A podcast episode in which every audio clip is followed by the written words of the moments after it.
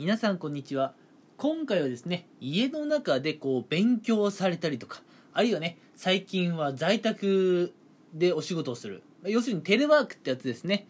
増えてきているんですけれどもまあこれらでねあの集中力が持たないという方が結構多いようでねネットでも嘆きの声が、え、結構見受けられます、うん、で今回はまあ家で勉強するとかね家でテレワーク在宅ワークをする際に、まあ、なんで集中力が、えー、うまく続かないのか。じゃあどうやったら集中力を持続できるのかっていうね、まあ、解決方法の一つをねお話ししていこうかなと思います。うん。えー、先にね結論を言ってしまうんですけれども、えー、皆さん部屋のね見取り図というか部屋の家具の配置を確認していただきたいんですが勉強とかデスクワークで使っている机の向きこれどこ向いてますかね？うん。もしねもしっていうか多分ほとんど家庭スタンダードなのは机が、まあ、壁の方にね寄せてある。で椅子に座ると目の前には壁がある。要するに皆さん壁と向き合って勉強とかねお仕事をされている方多いと思うんですけれどもこれあの1日ね、まあ、あの2時間以上の勉強とか、まあ、会社員で言えば大体8時間くらいテレワークするわけですよね。うん。適してないんですよ。この家具の配置の仕方が。うん。なのでね結論を言ってしまうとこの2時間以上の勉強とかあるいはね1日8時間のこのテレワーク、うん、集中力が続かないのは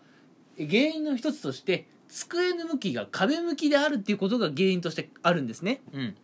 なのでこれを直せばいいんですよ、うん、ではそもそも何で壁向きだと集中力が持たない持たないのかっていうと何でしょうねやっぱりこう圧迫感があるんでしょうね、うん、例えばこう壁向きで勉強しているとなんかこう圧迫感があって気づいたらなんか勉強させられているとかねやりたくもないことをやらされているっていうなんか誰かに何かを強いられているような感情にどんどんどんどんなってくるんですよ。うん。テレワークの時もまあそうなんですけどね。あの皆さんちょっと学校とか職場、この職場ってオフィスのことですよ。ちょっと考えてみてください。学校って皆さん目の前に壁ありますかね？壁と向き合って授業を受けますか？いやそんなことないでしょ。うん。皆さんの目の前に広がっているのはまあ他の生徒たちの後頭部あるいは先生の顔黒板とかね目の前には空間が広がっているはずです。うん。で会社なんかもそうだと思います。会社なんかもまあこれね僕の会社の話ですけれども大体僕の目の前には別の人のデスクが置いてあって、うん、別の人とねまあ、あの顔を上げれば目が合うというそういうね席の配置の仕方になっています、うん、なんでね僕の職場でも目の前に壁なんてないんですよ、うん、目の前に壁があるっていうのは皆さんのお家の中だけの話なんですね、うん、だから学校とかねあの職場だったらなんか集中力が持続するんだけどなんかこう家で勉強する時あるいはテレワークにしてから集中力が続かなくなったっていう方いると思うんですがこれねやっぱね壁と向き合ってるってのはよくない。うん。壁と向き合ってなんかね自分がどんどん閉鎖的になってくるってところもあるんですよ。うん。なんか何かに圧迫されている感じもありますし閉鎖的な感じ。うん。なんかね自分のなんか一人の世界にねずっと閉じこもっているような、うん、そういう世界にね陥ってくることがあるんです、うん、これがねなんかもう今やっている作業をやめたい。っていうね集中力のねまあストップ集中力の放棄につながっちゃうんですね。うん。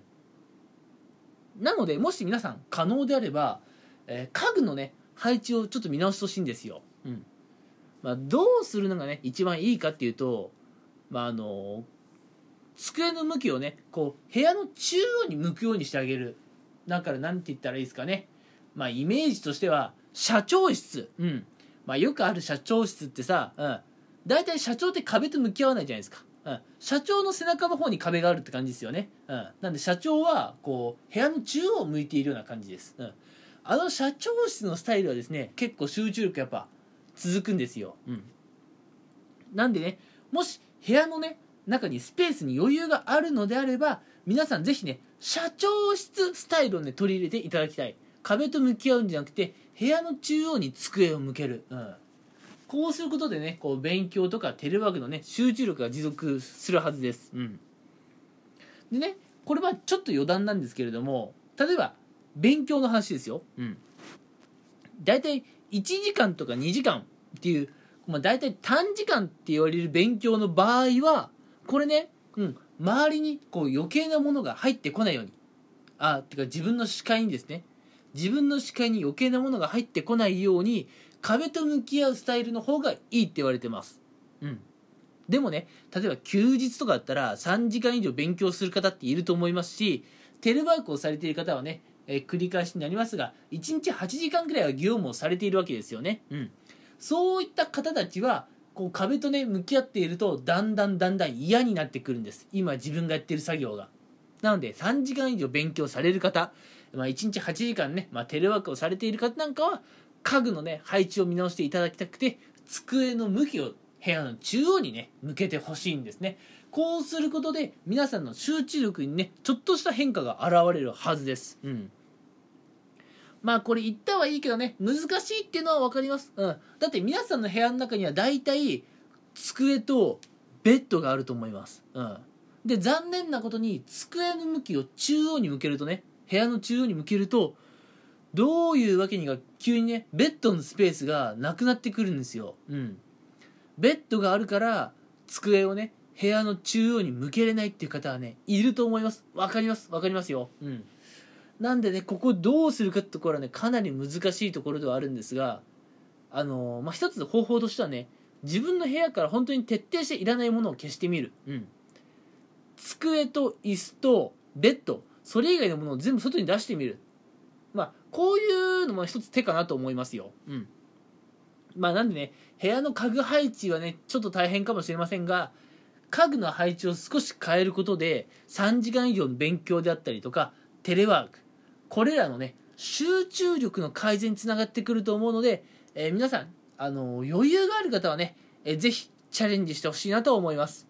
はい。えー、ではね、今回は、え勉強とかテレワークをしているんだけれども、